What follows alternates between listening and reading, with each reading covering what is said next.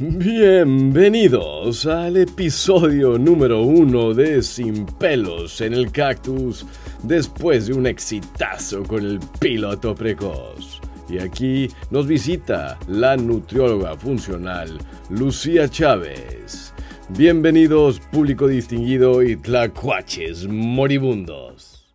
Una vez más, aquí estamos en el segundo, ah no, el primer episodio. El primero fue el, fue el piloto, ¿no? Entonces ahora estamos en el primer episodio de Sin pelos en el cactus con eh, la nutrióloga funcional experta en el tema, Lucía Chávez, que también nos acompaña en el otro podcast de Vive sin Dietas.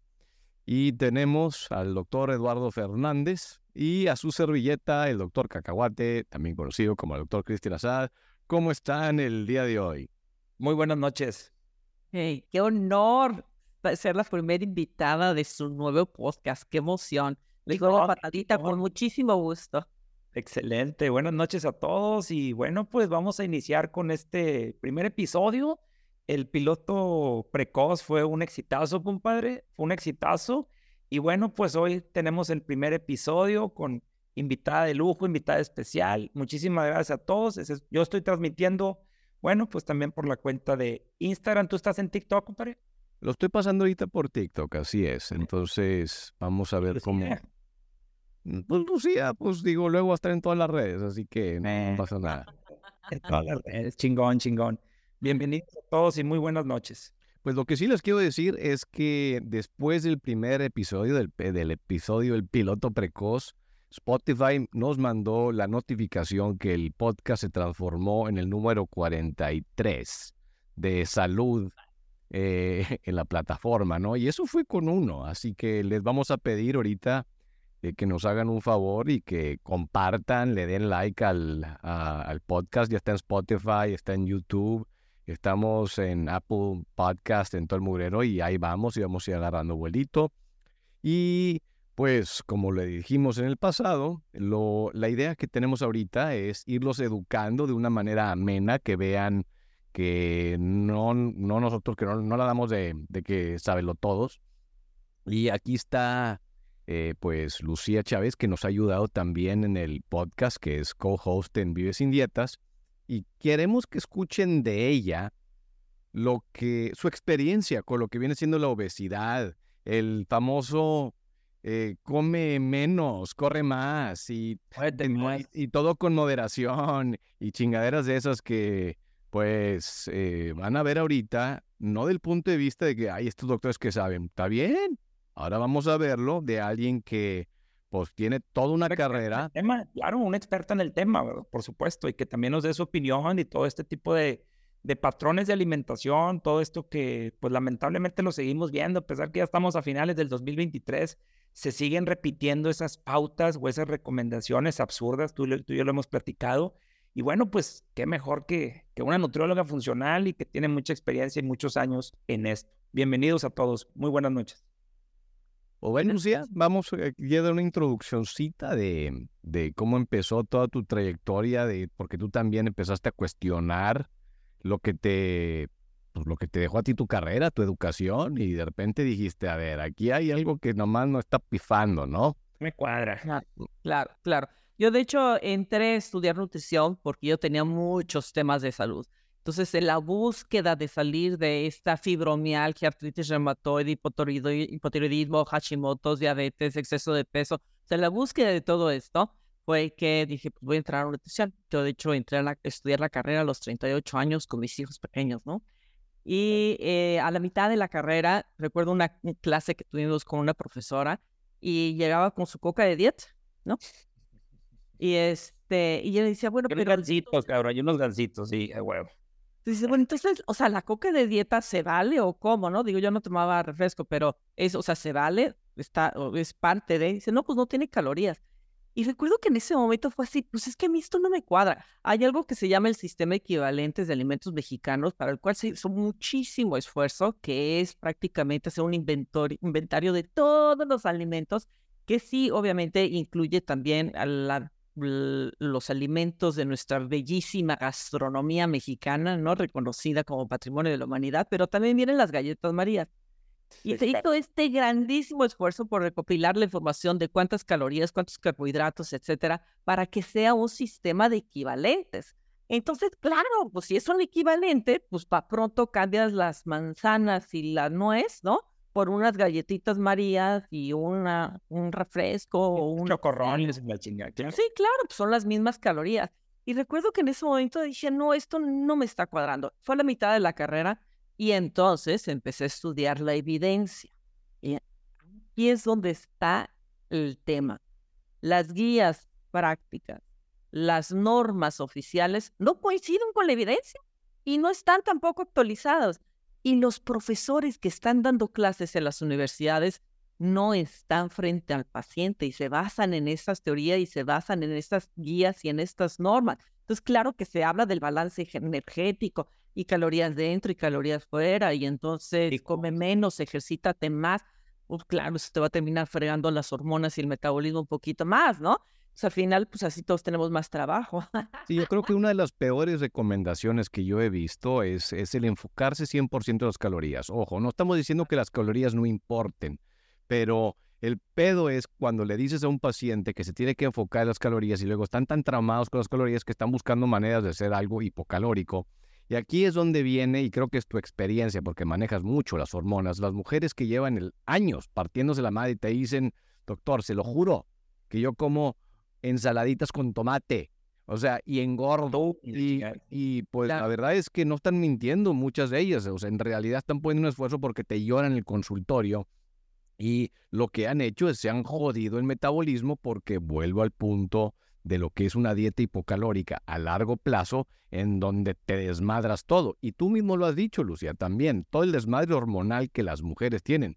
Las mujeres la tienen más difícil para perder peso que los hombres. Y también todo depende... con la cultura.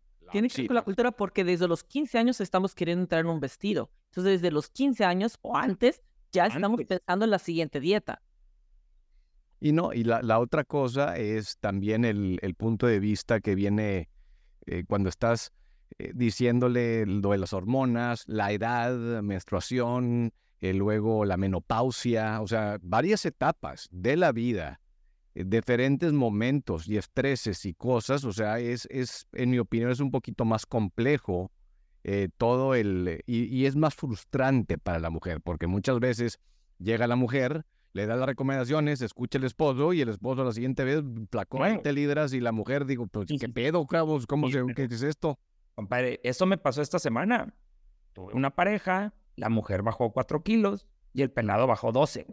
Claro, claro, claro. Y, lo volteé a ver así con cara de, hijo de tu chingada madre, o sea, yo sí hice la dieta al 100 y tú sí te mamaste el fin de semana, o sea, y wow, cabrón, bajó, bajó dos. Eh, eh, siempre se ha dicho, ¿no? La mujer batalla un poquito más, es un poco más complicada, es una, es una caja de, de, de, de, pues de estrés y de hormonas y de, y de desmadre que trae.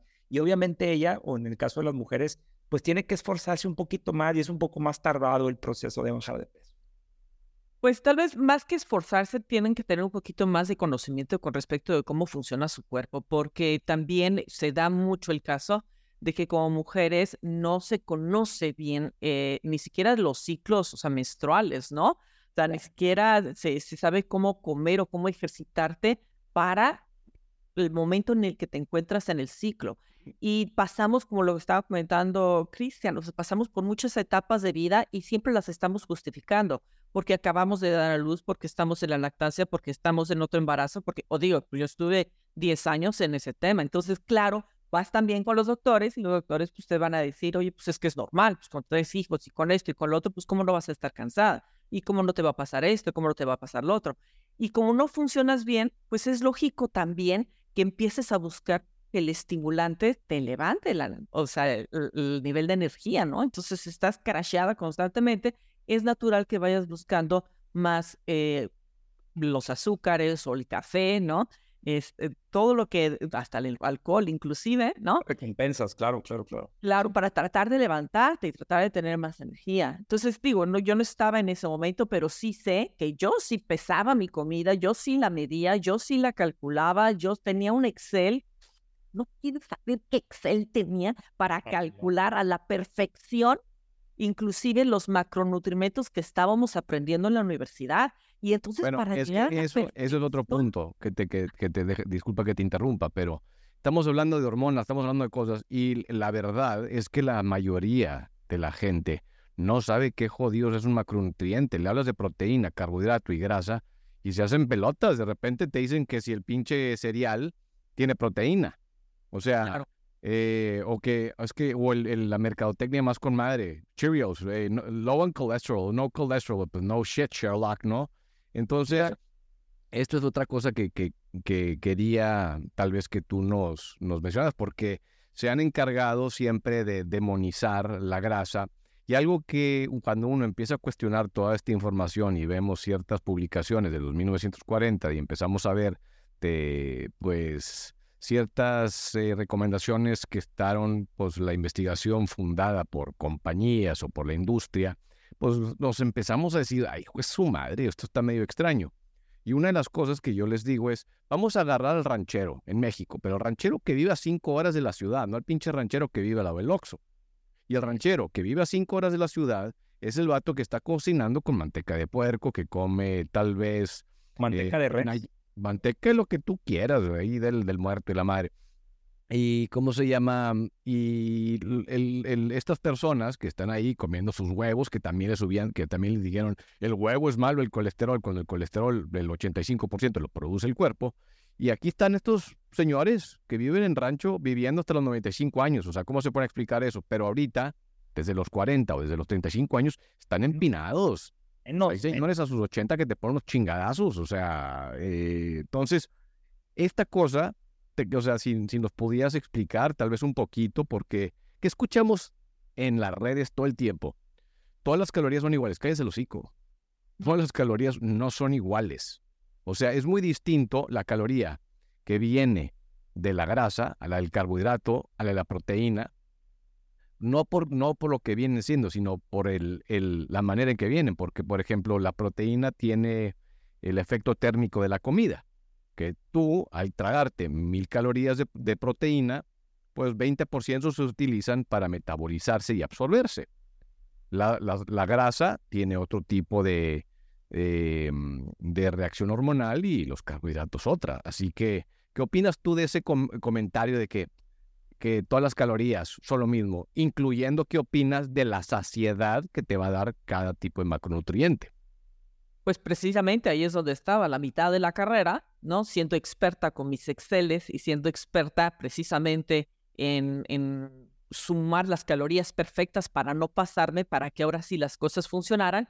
Y es cuando, aprendiendo de la evidencia, pues te das cuenta de repente de, la, de lo más obvio, ¿no? Lo que pasa es que en- la, en la búsqueda o, en mi proceso de, de la teoría, de repente no te das cuenta de lo más obvio cuando algo es acelular, o sea, que no contiene información biológica y entra en tu cuerpo, pues tu cuerpo se queda así como, ¿y esto? ¿Ahora qué carajos es? ¿Y qué carambas voy a hacer con esto? Esto no tiene ninguna comunicación con la célula. La nutrición, eso es lo que es. O sea, hoy por hoy es la única ocasión en la historia del hombre que la nutrición no es alimento, ¿no?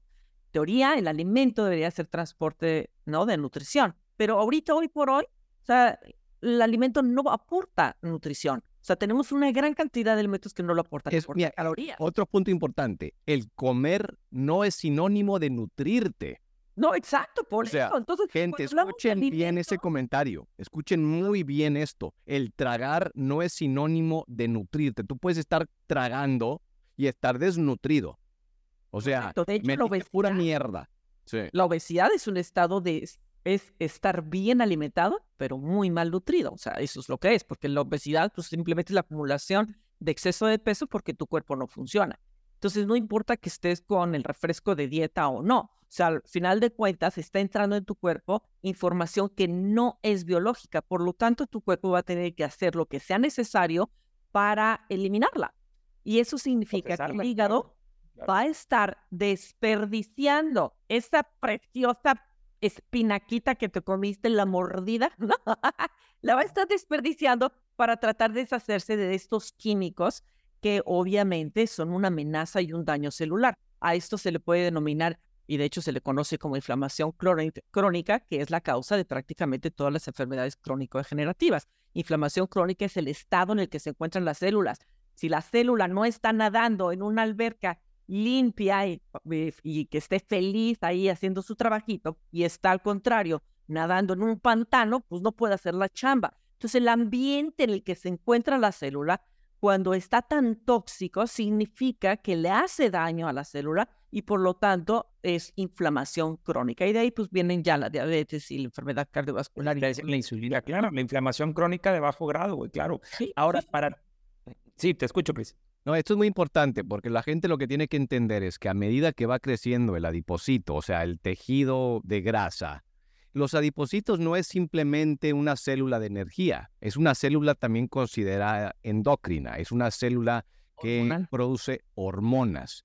Pero hay un pedo, que cuando uno está flaco, y no es por gordofobia, el adipocito se comporta de una manera muy distinta al adipocito de un obeso, en donde el adipocito del obeso es inflamatorio, mientras el adipocito del flaco, del saludable, ojo, no estoy diciendo que todos los flacos son saludables, pero... ¿Podemos dar cosa? Pero el, pero el adipocito de una persona saludable es antiinflamatoria y el adipocito de la persona obesa es inflamatoria. ¿Y qué es lo que vemos generalmente en la persona obesa? Bueno, agarren todo lo que termine en itis y es inflamación. Y todo lo que tenga que ver con inflamación se empieza a mejorar cuando empiezan a comer bien y empiezan a tirar la grasa. O sea, costocondritis, artritis, pendejitis, o sea, no sé, lo que gustes. Claro, pero no está aislado al tracto digestivo y eso también lo quiero decir porque luego los pacientes están muy confundidos y cuando se habla de inflamación piensan que estamos hablando de colitis o gastritis o que estamos hablando de indigestión. No, estoy hablando a nivel celular. Entonces, cuando a la célula le llega algo que no es biológicamente compatible y que no comparte información, que nuevamente voy a lo mismo, eso es nutrición. La nutrición se acopla a la célula para que la célula pueda hacer su función. Cuando llegan químicos que no, o sea, la, célula no los entiende, se produce este daño celular.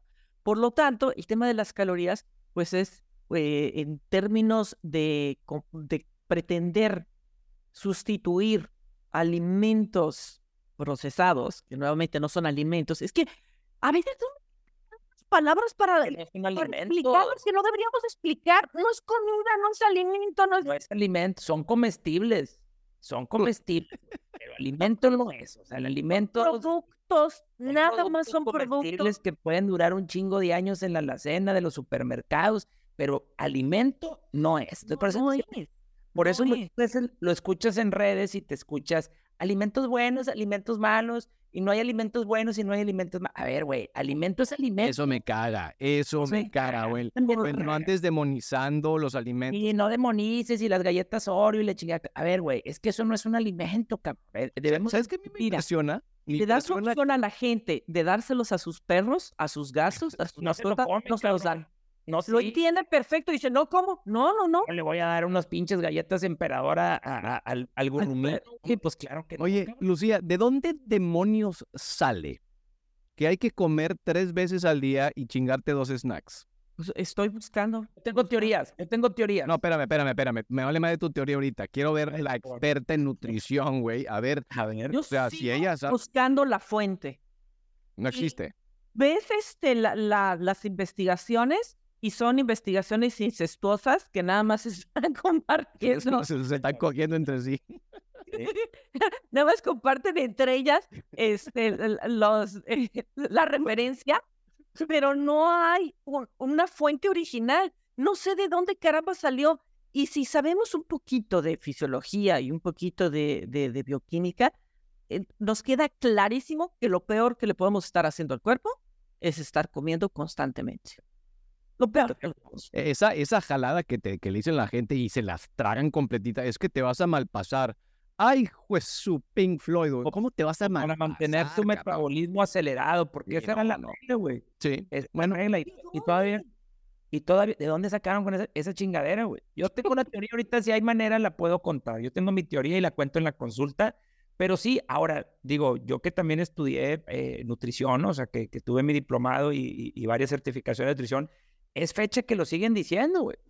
Tienes que hacer tres comidas al día y dos colaciones. Y dos colaciones. Esa palabra de colación. Sí, la colación, o el snack, o el picoteo. La... Sí, no, de típica dieta del seguro social, güey. Y, y, es, es, es fecha que todavía a mí me llegan pacientes diabéticos con la dieta de las galletas marías a media mañana, güey. ¿Por qué? Es que la nutrióloga me dijo, o el doctor me dijo, o la chingada, el que sea, le me dijo. Entonces, ese, ese concepto de estar comiendo tantas veces en el día, en verdad es un error. Yo le suplico a la gente, güey, que nos está escuchando, güey, le suplico. Digo, hay algunos casos, porque ojo, también existe alguna alimentación en el fisicoculturismo y existe una alimentación en los deportistas. Digo, tampoco te quiero decir que sea un error, no. Pero te lo dice alguien, güey, que comía siete veces al día, cabrón. Todo el día me la comiendo, güey. Bueno, eh, y eso es importante y creo que es clave, ¿no? Nuestro, a la gente que le estamos hablando ahorita y estamos generalizando de repente lo que viene siendo la traga, es la mayoría de la población. ¿Y a qué me refiero con la mayoría? Que para el 2030 pues yo creo que el 85% de México y Estados Unidos van a tener sobrepeso, obesidad. Entonces, a ustedes no les estamos recomendando eso. Ahora, si eres un pinche fisiculturista y te tienes que meter 7000 calorías al día porque te quieres poner bien amado, picarte y que se te hagan los huevos chiquitos, eso es otra cosa, ¿no? Pero, eh, pero eh, es, es... Un paro, un paro. Este, Eduardo, no me has aceptado la solicitud para estar en Instagram Live. Ay, a ver, a ver, a ver, a ver, vamos a ver. Muy triste. No, no, no, a ver, ¿me la mandaste? A ver.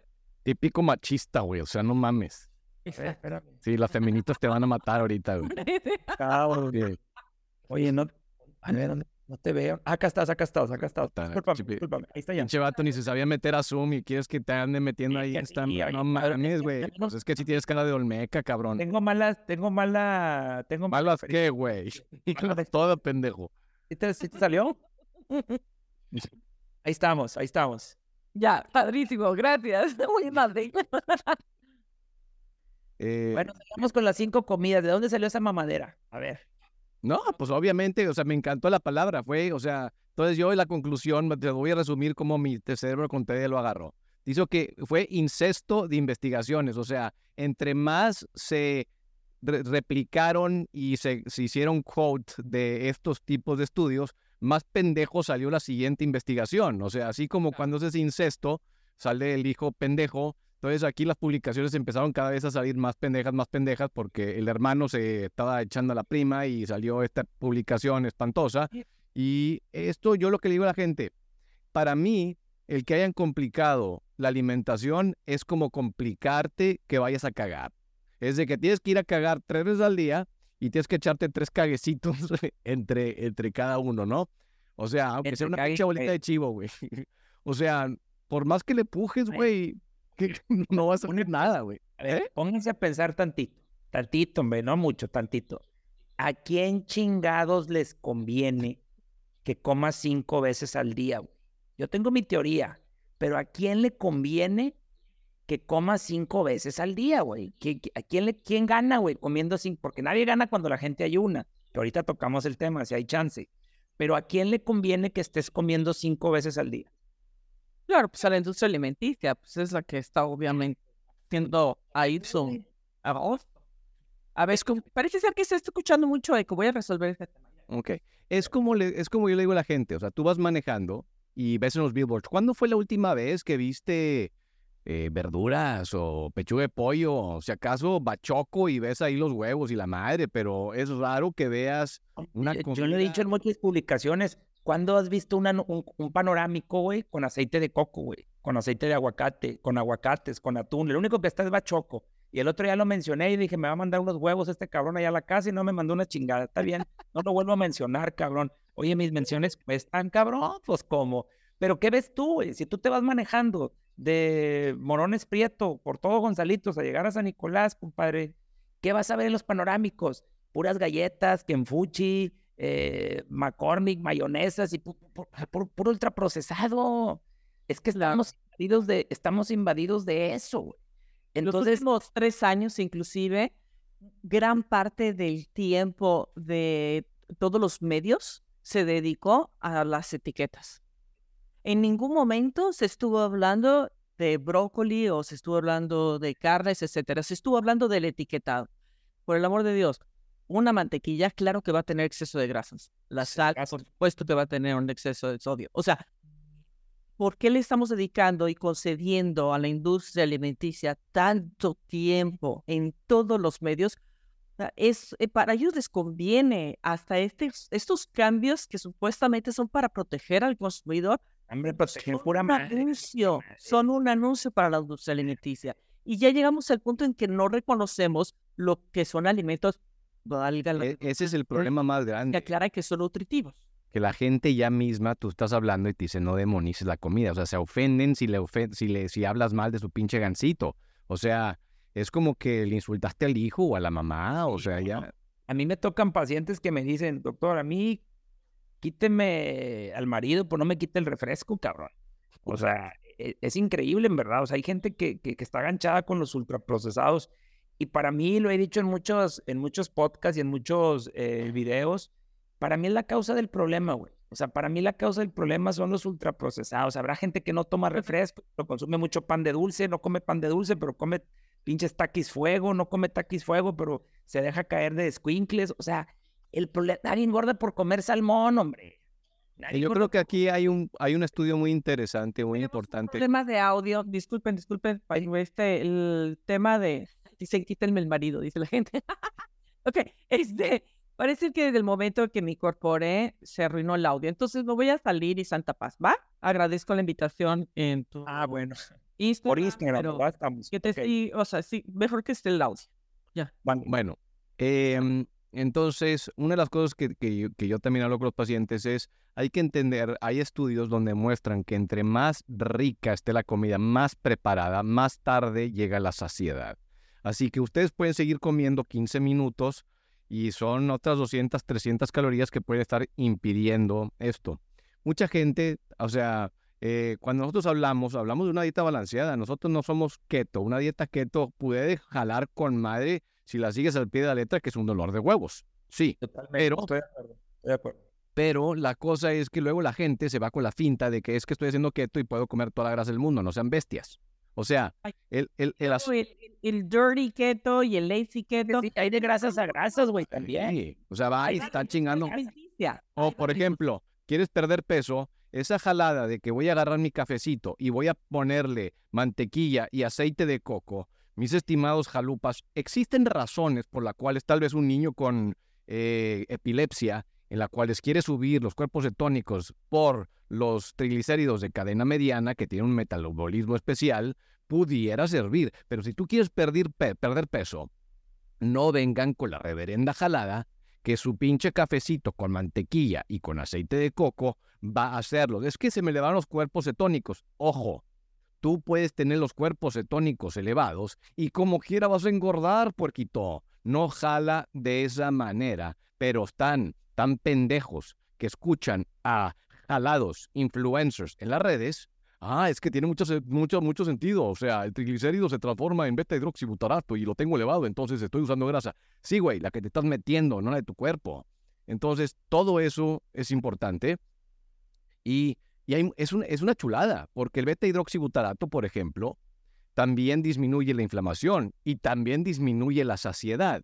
Entonces, si tú me puedes, es que a mí se me quita el hambre, pues claro que se te quita el hambre, porque hay mecanismos en los cuales el aceite de coco te podría estar quitando el hambre, pero no quiere decir que vayas a perder peso. Entonces, todo depende de cómo estés tragando.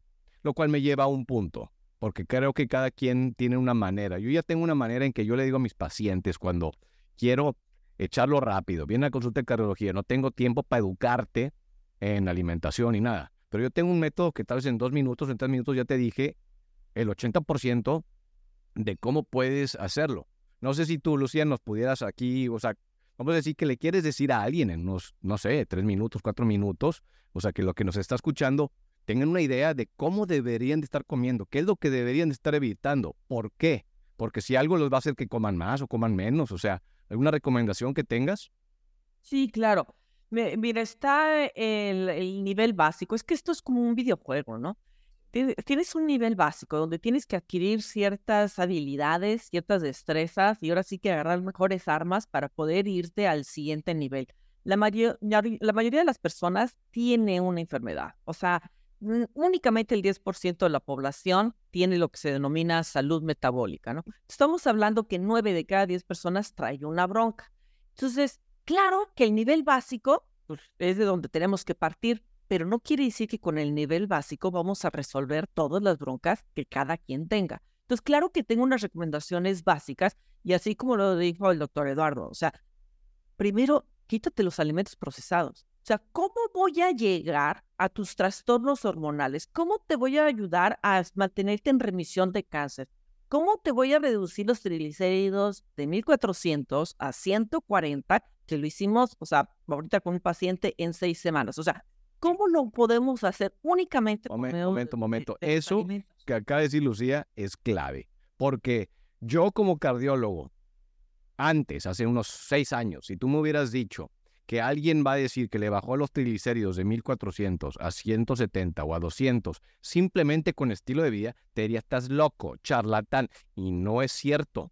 Uno, o sea, tienes que cuestionarte la mierda que te enseñan en medicina porque es muy limitada.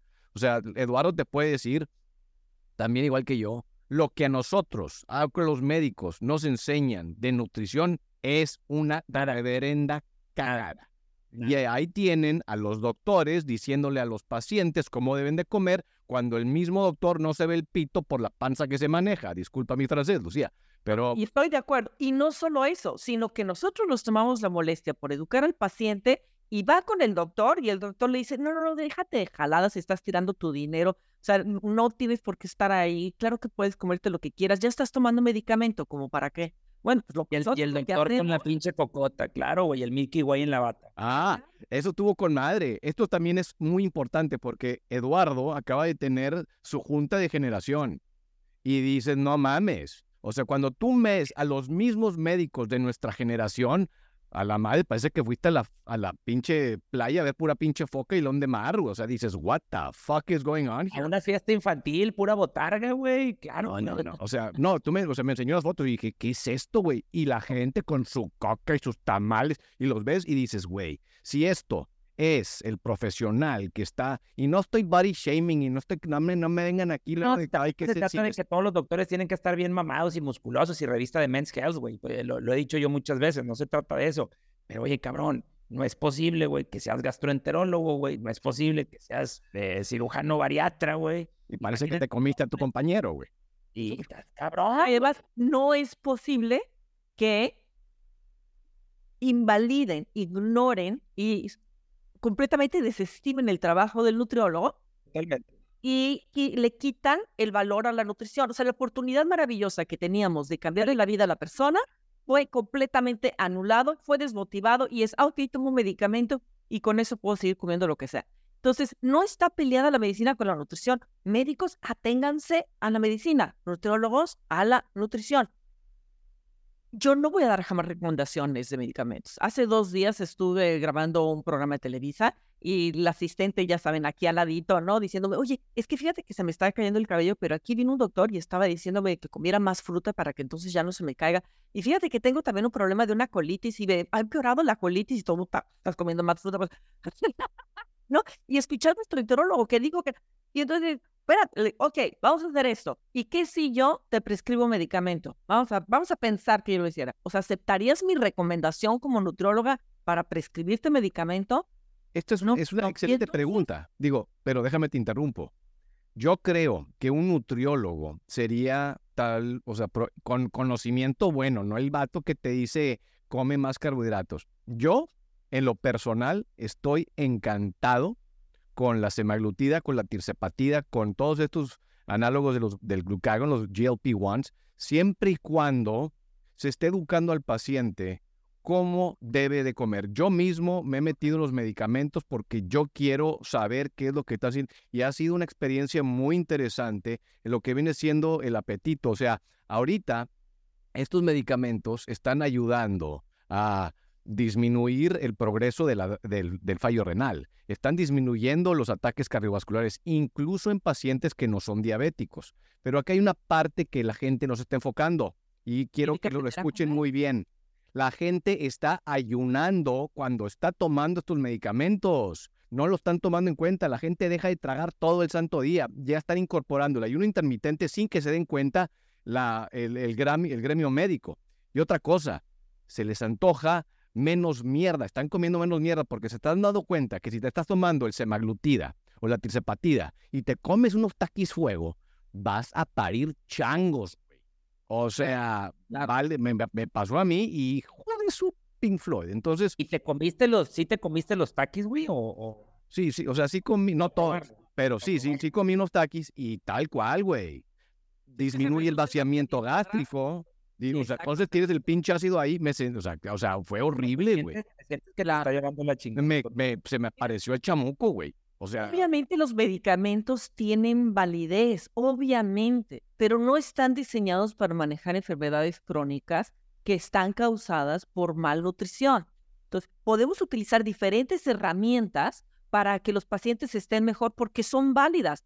Inclusive me ha tocado también que dice, bueno, es que cómo como nutrióloga puedes estar de acuerdo con el océmpico, con la cirugía bariátrica, porque cualquier herramienta que le va a ayudar al paciente a estar en un mejor estado de salud es válida, pero en un mejor estado de salud. Cuando un cirujano bariatra nada más se atiene a la cirugía y abandona al paciente, pues entonces esa sí la mayoría de la banda, ¿no? Digo, también la mayoría de la gente. Ahora, yo quiero nomás, digo, para seguirle con esto es, no delegues la responsabilidad de comer bien a un medicamento. Es que lo más fácil, desgraciadamente, y esto es lo que, este es el problema que yo estoy viendo. O sea, para la gente que no, cada quien aquí tiene su cosa, pero yo además de la, de la cardiología, que quiero prevenir, yo tal vez tengo mi certificación en obesidad, lo cual yo creo que soy el único cardiólogo intervencionista, y lo vuelvo a repetir. Pero la cosa aquí es, o sea, muchos médicos ahora están agarrando esto, ah, te disminuye, te mejora el pedo renal, te disminuye, y lo están recetando este medicamento, en mi opinión, es un problema si simplemente lo recetas y no le estás guiando cómo tiene que comer. ¿Por qué? Porque luego dicen, es que esto va a ser un medicamento que vas a tomar el resto de tu vida. No, espérame, güey. Yo cuando te doy este medicamento, yo no quiero que lo tomes el resto de tu vida. Yo quiero que sea una idea que tal vez tengas que usar intermitentemente, mm, de vez en cuando, para que te, pero para, o sea, para que arranques y entiendas lo que es la saciedad.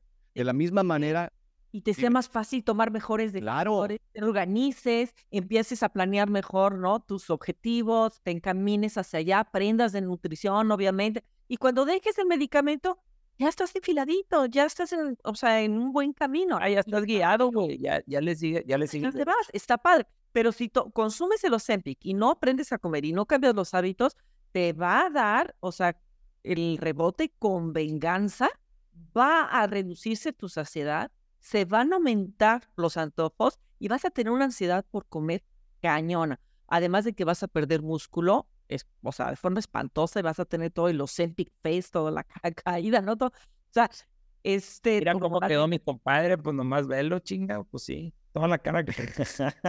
eh, no, pero es, para mí ha sido muy importante porque se disminuye el apetito y luego disminuyes el apetito, sí pierdes peso, pero luego yo sé, yo siempre les digo a mis pacientes que están con el Ozempic, si vas a meterte el Ozempic, quiero que estés comiendo tanta proteína, quiero que estés...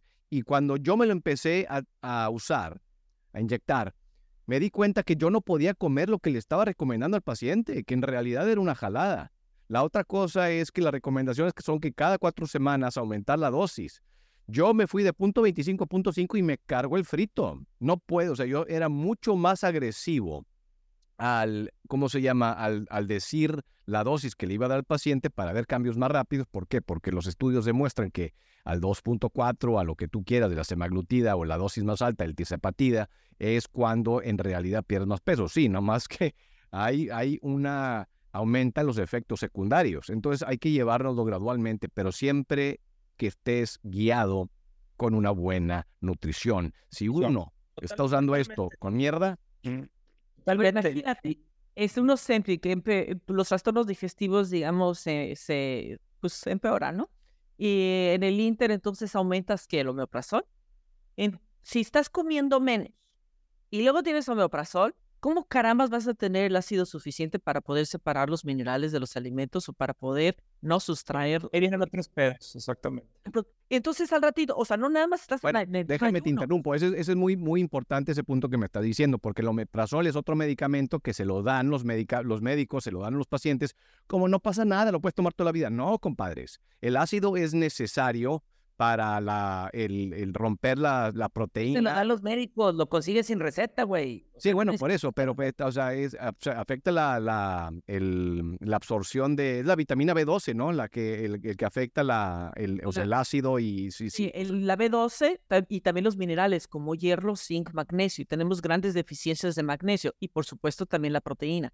Entonces imagínate, comes poco y luego cuando lo que comes, que pues ahora sí que entra y sale porque pues no lo estás aprovechando absolutamente nada. Entonces, si las hormonas se hacen con proteína, con complejo B, con ciertos minerales que son básicamente dependientes del ácido en el estómago y los neurotransmisores también, pues entonces, ¿de dónde carambas vas a sacar las hormonas o los neurotransmisores que necesitas para realmente tener tu salud? ¿Y qué va a pasar? Al ratito te digo, una ansiedad endemoniada y entonces ahora van a darles otro medicamento y ahora para la ansiedad. Y en el Inter cambiaron toda su, todo su microbioma, porque obviamente, pues siguen comiendo y la cara de... O sea, It's cambias el microbioma y cómo esperas entonces poder tener un balance hormonal. La gente no sabe que las bacterias en el intestino, uno, modulan las hormonas. Número dos, son las que sintetizan los neurotransmisores. Si el 90% de los neurotransmisores dependen de tu tracto digestivo y lo traes deshecho, pues entonces lo que pasa allá abajo pasa aquí arriba. O sea, la gente cree que lo que pasa abajo del cuello se man... ya, o sea, es nada más abajo del cuello, ¿no? Tienes una diabetes aquí abajo, una resistencia a la insulina aquí abajo, un síndrome metabólico. O sea, todo es como que de aquí para abajo. No, no, también es para arriba. Entonces, hay inflamación en el cerebro, hay una...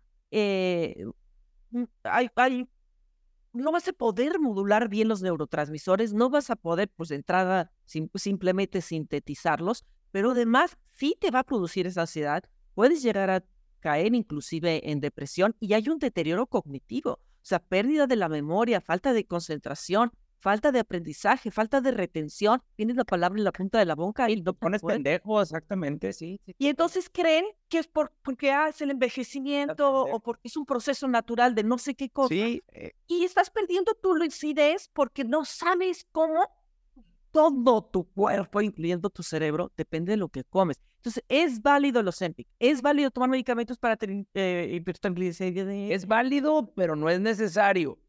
Pero Eso- no podemos depender, como bien lo dices. O sea, el medicamento es parte de un proceso, pero el proceso debe ser la salud, no estar coleccionando ni diagnósticos ni medicamentos. El día que se invente un medicamento que te mejore la disciplina, ahí eh, es que de eso se trata, es disciplina. Y a veces esa disciplina de comer, de hacer el ejercicio, depende de una cosa, de, estu- de tus metas, de qué te motiva. Yo siempre busco a ver qué es lo que te motiva a ti y agarrar varios motivantes para poder implementar eso. O a veces le digo, "Sue- sé que suena muy raro, lo que pasa es que ya estás tan acostumbrado a comer esa mierda que es un, ¿cómo se llama? Una release de dopamina y de placer, que pues qué tanto placer te da el brócoli, cabrón? O sea, la neta no. Pero luego llega el punto en que empiezas a comer le bien. antoja- Y, güey, a nadie se le antoja desayunar brócoli y espárragos, cabrón. O sea, se les antoja comer pancakes y hotcakes y postres, güey.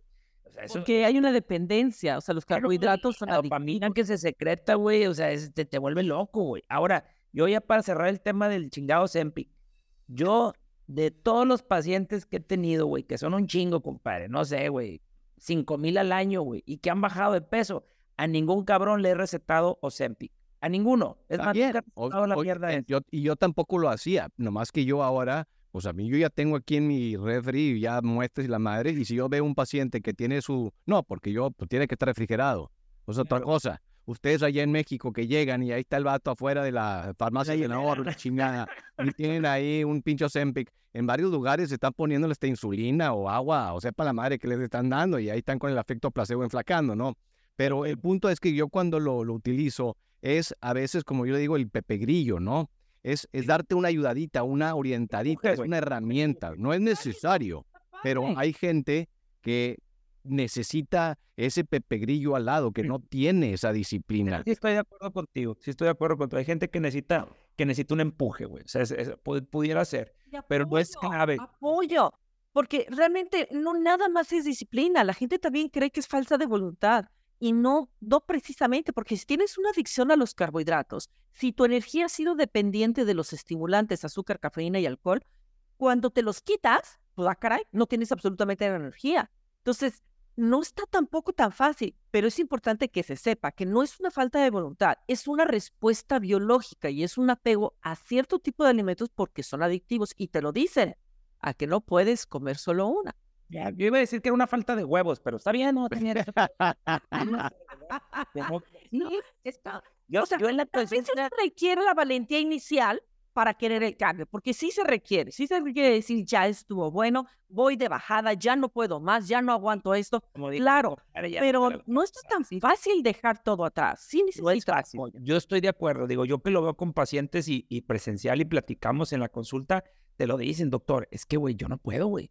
O sea, yo no puedo dejar el pan, yo no puedo dejar el refresco, yo no puedo dejar... Es más, yo no puedo tomarme el café si no está dulce, güey. Pues, cabrón, no sabes tomar café, güey. O sea, cambia el pinche café. Entonces, yo sé que es difícil, pero, compadre, otra vez, paso a paso, güey, día a día. O sea, no quiero que del, uno, del, del, del lunes a martes me hagas todo el programa al 100. Ve avanzando poco a poco, tanto en el ejercicio, como en la alimentación, como en el sueño, como en los hábitos. Es que tienes que cambiar hábitos, güey. Los, tus pinches hábitos son los que te llevaron a estar mierda.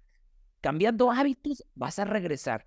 Me, ahí me gustaría que nos comentaras tú como nutrióloga, porque sí me interesa mucho eso. Yo, yo sí quisiera que lo que se quedara en el, en el podcast. Es qué debemos de comer. Porque ya ves, no, que keto, que low carb, que la vegano, que el otro cabrón que come tofu y que come a este güey porque mama el tofu, yo no. Pero otra vez, ¿qué, qué es lo que, qué es lo que debemos de comer? O sea, ¿qué, qué, ¿en qué se debería basar? Yo sé que hay muchos contextos y yo sé que tiene que ver mucho, sí, si es deportista, si es delgado, si está mamado, si está obeso, si tiene resistencia a la insulina, porque obviamente no puedes generalizar. Pero en un paciente que tiene síndrome metabólico, que tiene resistencia a la insulina, que es más, que le mide la panza a 100 centímetros, ya, punto. ¿Qué es lo que debe de comer? Como te digo, todo este es un tema este de, de, de niveles, ¿no? Y, y depende de los laboratorios de sangre. O sea, hemos encontrado chavitas de 18 años, bailarinas profesionales, unas enzimas hepáticas de miedo. Y dices, ¿qué hace una bailarina con un hígado graso? O sea, ¿qué sucedió? peota, puede ser, no sé. Entonces, eh, sí necesitamos de laboratorios, pero no quiero que esto sea un tema tan complejo porque está lo Pero más debería de ser la nutrición compleja. Bueno, no debería lo de ser. más elemental, lo más elemental. Déjeme, déjeme le comer. simplifico. Déjame, déjame lo que yo digo para que tú corrijas o agregues a lo que yo digo. Pero yo de repente necesito, y muchos necesitamos tiempo para, o sea, no, no, no tenemos una hora. O sea, yo en mi clínica de cardiología es muy distinta a mi sesión de obesidad. Entonces yo digo lo siguiente, si quieres comer frutas, come frutas, pero para mí es el postre. Ahora, si vas a comer frutas, yo me enfoco en las que acaben en berry, blueberry, raspberry, strawberry, cherry, o sea, todo lo que sabe en berry. Y si lo quieres combinar con un yogur griego que no tenga azúcar, que tenga alta proteína, adelante, con madre. No quieres comer fruta, me vale madre, porque no hay nada ahí que no puedas conseguir en tus verduras. Ahora, verduras, todas las que quieras, en especial las verdes. Y atáscate, papaca y lodo, no tienes que limitarte con ninguna de las Déjate verduras caer, todas las verduras que quieras. entonces, agarras tus verduras, agar- haces tus sopas, haces tus ensaladas, lo combinas con cualquier animal. Y una vez que, entonces, cualquier animal, pescado, pollo, puerco, tlacuache, Sí, borrego, perro, dragón, tango, lo que gato, o sea, y huevos, huevos con tocino de pavo, huevos con jamón, me vale madre, y eso es el fundamento de todo. Ojo, yo inicialmente no les digo almendras, ni cacahuates, ni nada, porque yo no conozco a alguien que me pueda comer 7 o 14 almendras tostadas con chile. O sea, simplemente se creen y dicen es que es saludable. No, es saludable que te metas 7 o 10 al día. Pero si te vas a sentar y te vas a empinar media bolsa, que es lo que hace mucha gente porque creen que es sano, ya mamaste. Queso, está bien, pero en queso, en dos pinches slices ya tienes 200. Entonces, eso es lo que yo digo. Luego, obviamente, el café incorporo el ayuno intermitente, pero le digo, si no lo dije, o sea, champiñones y otras madres, pero básicamente esa es la estructura que yo me baso. Estás hablando de proteína, fibra y grasa. Cosas que sean Ahí te voy. altamente saciables. Este, te digo, sí, no, la nutrición no debería de haber nutriólogos. O sea, no debería, esto debería ser muchísimo más intuitivo. Entonces, vámonos a la época cavernícola, piensa como cavernícola. Si no tienes en la mano, o recolectores. sea, un cavernícola no tiene una, un pan en la mano y un refresco en la otra. Voy a lo mismo, por niveles. Primero, quítate los alimentos procesados. De verdad, va a ser imposible que avancemos si la gente está pensando por medio de las etiquetas. El Ok, quitamos los procesados. Ahora sí, ¿qué como? ¿No? Ok, ¿qué comemos? Vamos a comer el equivalente al tamaño de tu cabeza de vegetales, los que sean. Y si quieres que te entre la onda patriota, pues entonces piensa en la bandera de México. Este güey sí mamó, vas a comer un chingo, güey.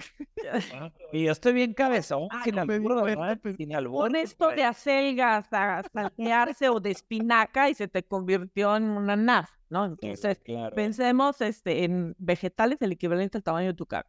La bandera de México, verde, que te quiero verde por todos lados, el blanco para que tengamos ahí la cebolla, el ajo, los champiñones, el rojo para que te acuerdes del color y entonces son pimientos rojos o pimientos, si tú quieres, naranjas, lo que sea, berenjena, o sea, nomás acuérdate del color y échalo ahí. Luego, vamos a consumir lo que es la palma de la mano de cualquier cosa que se mueva, de cualquier animal que se mueva, desde chapulines, ostiones, langosta, sardinas, salmón. Y si quieren más, No, ¿Vale? Vamos a decir que sea un hombre y quiere comer más de esa porción de proteína, porque es lo que me está diciendo. Es que Sí. mi mano y la mano de Lucía y tu mano, yo no sé, pero yo tengo las manos chiquitas. Sí, ya sé. Pues La tuya, de la tuya, de la tuya. ¿Para qué te Y la-? Es cabezón de arriba, pero de abajo no, güey.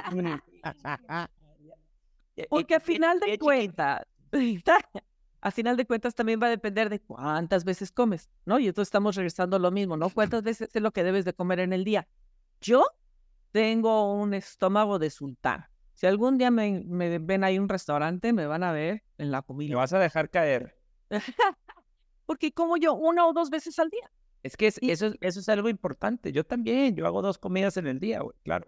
Y hay gente que tiene estómagos chiquitos, pacientes de cirugía bariátrica, pues tienen que comer más seguido. Tienen, o sea, hay condiciones en donde cada quien pues tiene que comer más seguido.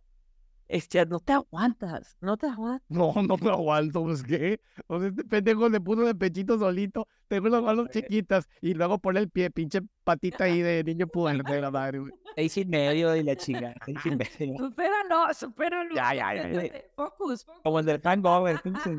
Chao, mi compadre, chao.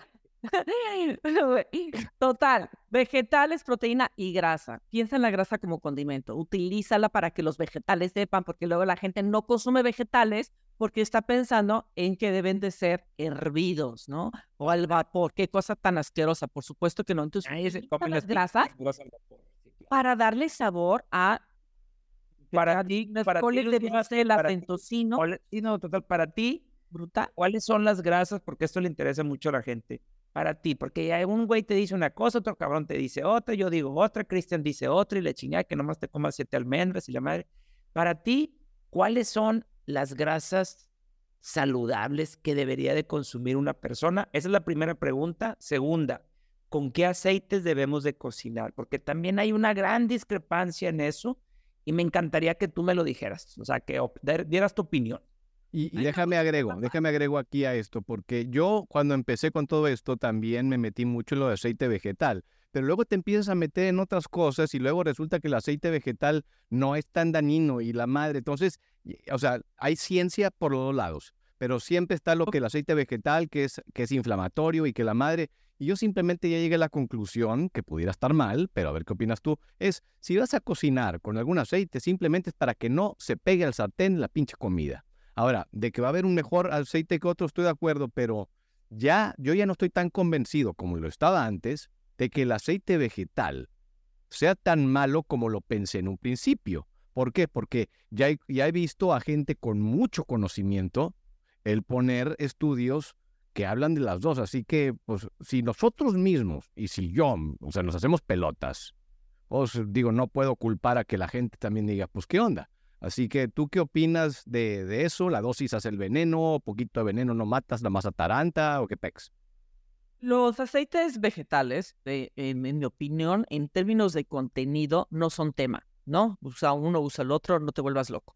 Sin embargo, en términos de procesamiento, hay algunos que tienen unos procesos espantosos y hay algunos que inclusive son desechos de otros aceites que tienen diferentes puntos de calor y que les ponen saborizantes y, le- y les para porque se también, ¿no? claro.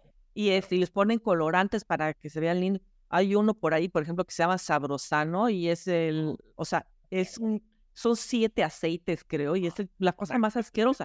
Qué Entonces, cosa tan más asquerosa. claro, entonces sí, estamos hablando de que puede, es- son los aceites que pueden este, irse por la ruta inflamatoria, ¿no? La ruta del ácido araquidónico y empeoran la inflamación crónica. Sin embargo, también hay otros aceites que aunque no vengan a ser los compuestos, por ejemplo, el de maíz y el de soya, por más que les digan, no, les pongan al yogi ahí todo, Y bello, el pinche puñetazo es el de ahí, sí, claro. se cultivan con glifosato. claro. Cristian, Yo estoy en contra de los aceites. dale, ¿ahora qué, Cristian? Nada, este pendejo, güey. O sea, que es que antes yo era el único que decía pendejadas y este acaba de decirle que es un puñetazo al no, a no sé qué, güey. O sea, yo, yo ya me cago de risa Me aquí. encabronan los aceites vegetales, güey. Yo estoy en contra de ellos. Yo sí tengo playeras, tengo gorras que dicen no cocines con aceite de carro. Y eso es canola, soya, girasol, maíz, cacahuate, Claro. todas esas mierdas. Esas mierdas no, nomás sirven para prender el carbón. Y que si fuera por el contenido, pues no me asusto, pero por el proceso, güey, nunca caducan, güey. Nunca caducan. Chécate ese pinche aceite y está todo, puede estar cinco años ahí, güey. O sea, totalmente de acuerdo. Totalmente de acuerdo. en contra de ellos, güey. Y recuerda, ojo, todos los ultraprocesados tienen aceite vegetal, güey. Chécate el gansito, tiene aceite vegetal. La mayonesa, los aderezos, hasta las pinches leches de fórmula tienen aceite vegetal, hombre. No nos hagamos vender. Bueno, si nos vamos a lo, a lo más puro, o sea, al- al- voy a lo mismo. O sea, en cuanto al contenido del aceite no me preocupa, pero como todos están hechos de forma tan, o sea, están tan mal hechos, están tan procesados Están que tan mal no hechos. estamos hablando, o sea, si hubiera sido tal vez un aceite, no sé, de, de girasol procesado y frío, no pero nos vamos a Ay, la güey. También raros, no hay. Pudiera ser, pudiera ser. Y la gente no tiene por qué estar buscando en la tienda más difícil y más recóndita del- o más cara del planeta para poder cocinar, porque si no, entonces nunca lo va a hacer. No se la pelen. Lo más de cerdo, aceite de oliva, Aceite de oliva. aceite de aguacate, mantequilla, aceite de coco, Muy bien. cualquier manteca. Ya, se chingó, ya. aplausos. Para la gente ahorita que les está dando un infarto por dice, pero ¿cómo que la manteca de puerco? Escuchen bien lo que estamos diciendo. No estamos diciendo que hagan una pinche sopa de manteca. Estamos hablando para ponerlo para que no se pegue la traga en el sartén. Con un buen aceite, con un buen, con un buen sartén, perdón, con un buen sartén, unas trazas de aceite, no, le, no pasa nada, No güey. pasa nada, no pasa nada. Ahora, también, ojo, la man- las mantecas de cerdo también hay unas que no están chidas. ¿Por qué? Porque les meten antioxidantes, BHA y BHT y TBHQ, todas estas mierdas que también tiene el aceite 1, 2, 3. Bueno, luego hacemos un manual con cuáles sí para monetizarlo. ¿Qué te parece, papá? A huevo. Yo, aquí en casa, yo aquí en casa, que no puedo decir que sea tu casa porque todavía se la debo a Santander, compadre, pero cuando sea mía ya voy a decir que es tuya. Aquí tenemos manteca de cerdo, ghee mantequilla clarificada, Ah, claro, y el ghee mantequilla clarificada. actualmente, aceite de aguacate, aceite de coco y aceite de oliva. Y te los Así es. traigo ahorita, voy a la cocina y te los traigo y te los pongo aquí. O sea, eso es con lo que cocinamos. El aceite vegetal, por favor, gente, no lo consuman. Yo sé que es lo más barato, güey. Yo sé que es lo más barato y es lo que está al alcance de la mayoría de la gente. Oye, lo que y, y el aceite de cacahuate, Ah, Ese también es pura mierda, compadre. Sorry. Sorry con la, con la pena. Con la pena. Ni el aceite de. Fíjate que el aceite de cacahuate en México no se vende. eh, Es algo que quiero aclarar. No consigues aceite de cacahuate en México, güey. No lo consigues, es muy raro. Pero sí lo consigues en Estados Unidos. O sea, es ¿qué algo- opinas de la crema de cacahuate? pues si es natural. Si es natural, sin albur, esta no hay ningún problema. Pero si vas a recomendar, es- si vas a recomendar esas mierdas de Skippy y Aladino llenas de, de jarabe de maíz de alta fructosa y azúcar y conservadores, obviamente no. Hay una buena, Pero para una- empezar, el cacahuate no es una, Sí, no es no una es- es es una leguminosa. es una semilla. Las cremas de cacahuate son muy altas en aflatoxinas y las aflatoxinas son inflamatorias. Cuando ¿Sabes llego que y eso es muy importante también con la crema de cacahuate, ya sin albur, es que la gente dice una porción y no tienen idea de lo que es una porción. Agarran esa pinche cuchara y como dijimos la vez pasada, sus porciones son cuatro porciones. Pinche cucharadón chopeadito, así que pum, parece cono de, de nieve. Y se empinaron ahí 400 calorías en un centón que no las queman en una semana de ejercicio que ustedes avientan, ¿no? Así que... Entonces, digámoslo fácil, vegetales, proteína y grasa para darle sabor a los Ay, vegetales. ya, el paso dos del manual. Es que yo tengo un manual. Qué bueno estamos palomeando. Muy bien. Ah, muy bien. Muy bien. Paso dos del manual. Muy bien. Y luego ya nos iremos a otras cosas, ya nos iremos a los detalles finos, pero si no logramos quitar los procesados y no metemos los vegetales antes que cualquier otra cosa, pues va a estar difícil que podamos superar. Entonces, no estoy diciendo, este, sí, es que aquel tema de vegetariano y carnívoro de repente es así como Y se pelean. Uy, güey, ¿no? Son como los partidos políticos, PRI, PAN y Morena. y no como más vegetales que vegetarianos, que No, veganos. Los vegetales son Los veganos son carbohidratanos. Que los antinutrientes. no, carbohidratanos, no son veganos. Y es una mamada eso, es que no puedes comer verduras por los oxalatos y que la madre. Miren, agarren, háganle como, agarren lo que les gusta de los vegetarianos, de los veganos, agarren lo que les gusta de los carnívoros, mézclelo y listo, porque ni los vegetarianos están comiendo mierda en lo, bueno, es que, eh, no, sí pueden, porque el pedo del vegetariano es que de repente se andan chingando pasta y arroz hasta el huevo, ¿no? Pero Prefieren los tostitos y el refresco antes que comer algo nutritivo. Claro, güey, le meten aceite. Pero el punto es que las dos pueden funcionar. Ustedes pueden ser vegano y empinarse el tofu y el tempe que sabe a mierda, pero los felicito si les gusta.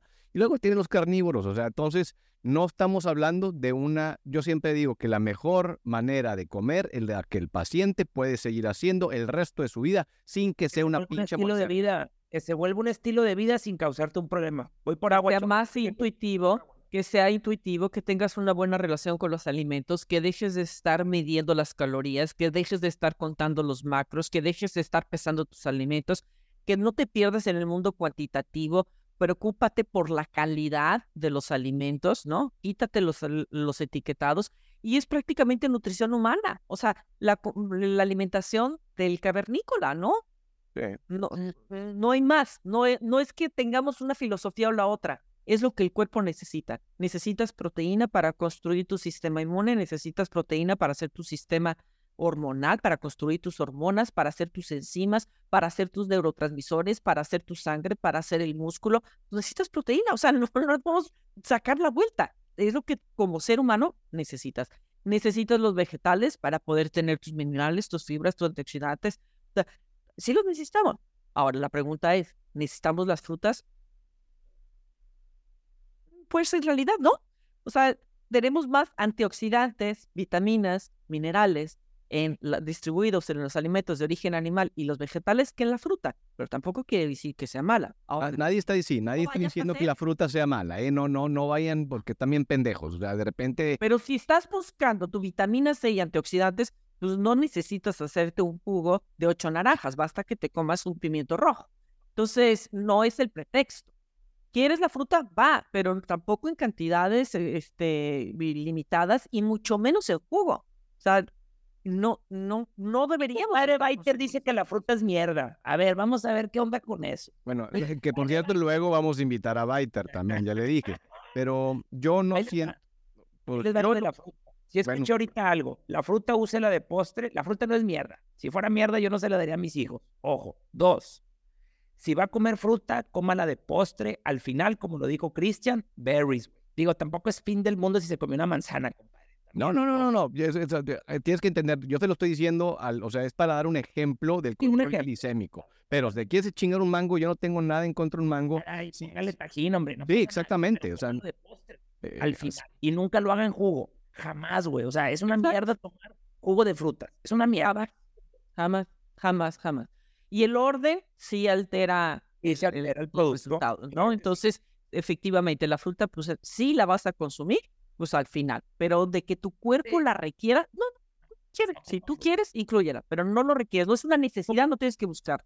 Totalmente. Tu cuerpo no ocupa fruta, güey. Ocupa grasa, ocupa proteína y ocupa frío para que cagues. Punto. Así es, así es. ¿Estamos de acuerdo? Ay, Muy bien. padre. Oye, me, me- me- cae bien esta muchacha, me cae bien, fíjate. Sí, yo pensé que ella cuando me dijo, vamos a, ya déjame platicar, ya, mucha pinche ciencia, me vamos a echar madreada, güey. oye, es que la, la gente me decía, Cristian, no, con una nutrióloga, dije, chingada, a ver si nos sale con que las cinco comidas, calorías no importan, y que tú comes Splenda, al cabo la Splenda no tiene calorías, y, al, y, y que las calorías y la chingada y todo este tipo de cosas.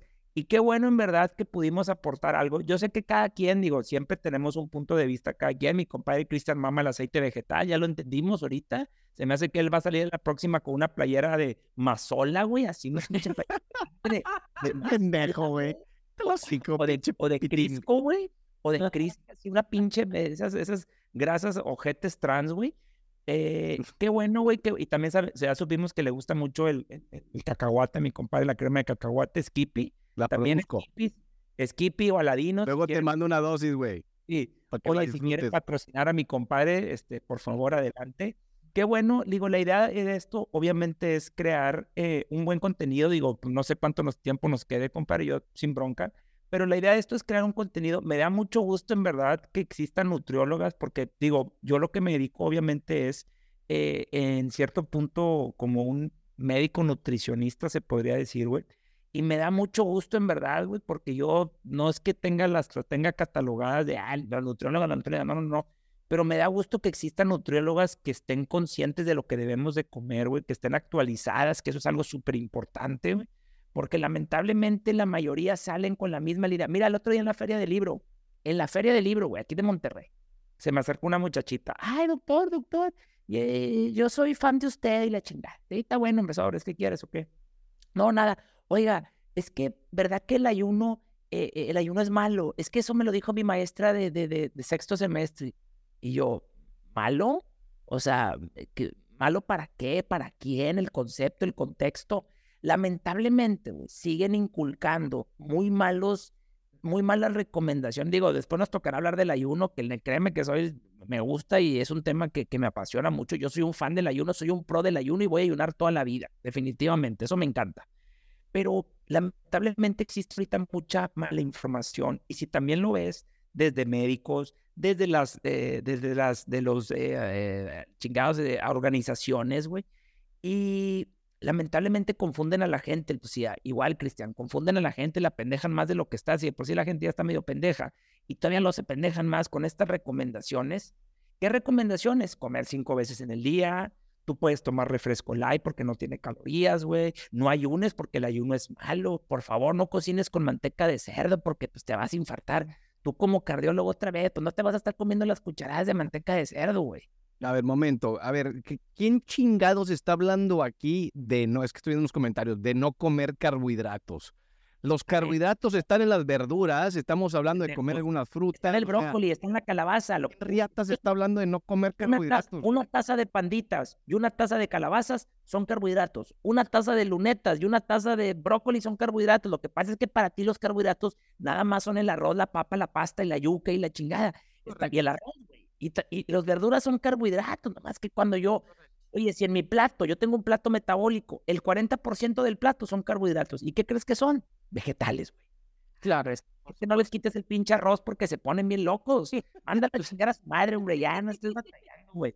Ya, ya, ya, ya, ya. En cuanto a que la, los mensajes son muy confusos, es cierto, son muy confusos porque una en las universidades se sigue, se sigue enseñando a los nutriólogos al conteo de calorías, de porciones, utilizar el sistema mexicano de equivalentes, se utiliza la NOM 43, que es la guía de educación para, para, para, para la población, que, que se acaba de actualizar y apenas ahorita incluyeron helado.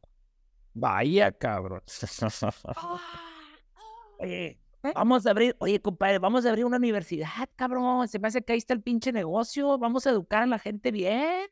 Yo, yo doy clases en línea una vez al mes y están abiertas al público y están abiertas también a universitarios con el único afán de demostrar la evidencia para que entonces no salgan allá afuera a tener pacientes. Imagínate, aquí en Tijuana salen creo que cerca de 400 nutriólogos que se gradúan cada año.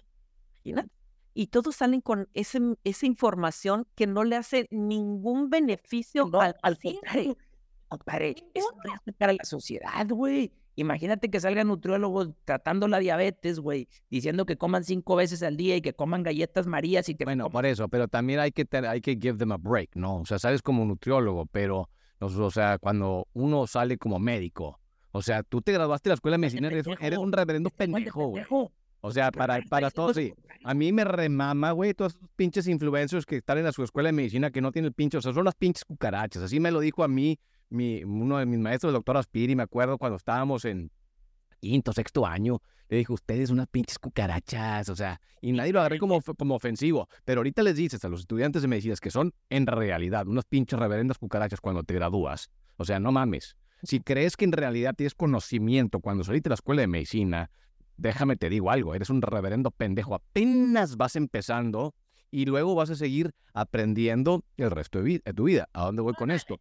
La idea no es pendejear a la gente que acaba de salir, güey. La gente es ayudar, güey. No, espérame, tú y yo también salimos como unos pendejos, o sea, punto y aparte, o sea, se acabó. O sea, el, el punto de decir eso es que el conocimiento es muy limitado.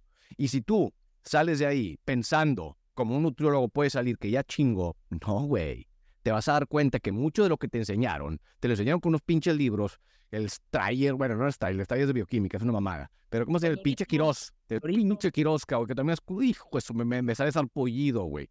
Pero son libros que te, te siguen enseñando lo que, que se llaman en 1900, o sea, no, no ha cambiado el concepto de, la, de, la, de los cursos tan pobres que nos dan en alimentación, por ejemplo. Entonces, así como sale el nutriólogo, también existen los nutriólogos que se están cuestionando y saber, güey no es lo mismo un atleta a estos pacientes con diabetes, síndrome metabólico que están empinados. Otra vez, para contestarle al pendejo ese que puso de los carbohidratos, güey. Es que depende del contexto, güey. Eres un paciente delgado, güey. Eres físico-culturista, entrenas, tienes mucha masa muscular, compadre, tienes una buena flexibilidad metabólica. El carbohidrato te va a ayudar, güey. O sea, está excelente, güey. Pero si, si eres doña Choni, güey, compadre, con glucosas de 225, triglicéridos de 200, güey, insulina de 25, 30, 40, las transaminasas en 40, 50, ácido úrico en 8. No coma carbohidratos, güey, porque no tienes esa, esa facilidad de poderlos procesar, digerir. Y obviamente tu masa muscular está bien empinada, güey. O sea, el carbohidrato no es malo, porque muchas veces la gente piensa, no, que el carbohidrato es malo y el carbohidrato es mierda. Y como dice mi compadre Baiter, que, que, que pues muy, muy mediático, el carbohidrato no es malo, depende del contexto de que lamentablemente la mayoría de la gente, como tú lo dijiste, el 80-85% está empinado metabólicamente, pues no sería lo más conveniente que comiera carbohidratos. Vamos a, al menos carbohidratos. Existe una tolerancia individual y nos llevamos de repente unas sorpresas, ¿no? Hay, hay quienes comen una cantidad de carbohidratos y dices, wow, o sea, tu insulina bien, tu hemoglobina glicosilada bien, tu ácido úrico bien, tu enzimas hepáticas ven y todo, dices, pues no sé cómo, ¿no? O sea, procura nomás para que no pongas la, no estires tanto la liga, pero sí hay cierta tolerancia. Veo que la gente luego hace muchos esfuerzos por no hacer el único trabajo que es conocer su cuerpo. Darse el regalo, una vez cuando menos en la vida, para que se te haga una evaluación integral y puedas tú, en lo personal, saber cuál es la tolerancia de tu cuerpo hacia lo que comes, porque el cuerpo es bien chismoso y con los laboratorios te está diciendo exactamente qué tolera y qué no tolera, qué te falta, ¿no? ¿Qué te sobra?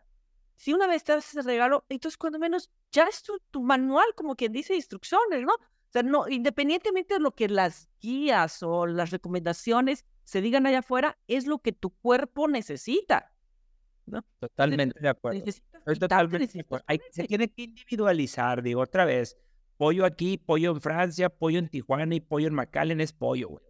No, no, no, no, te lo voy a decir, porque un pollo, por ejemplo, de Colombia, un pollo de McAllen, un pollo de México es muy distinto. Te voy a decir, te das cuenta cuando... el idioma? Pollo, eh, ve aquí al pinche Walmart y agárrate un pollo rostizado, güey. No mames, parece gelatina la chingadera esa. Cuando te lo comes en Colombia, está fibroso, amarillento, o sea, es, es muy distinto.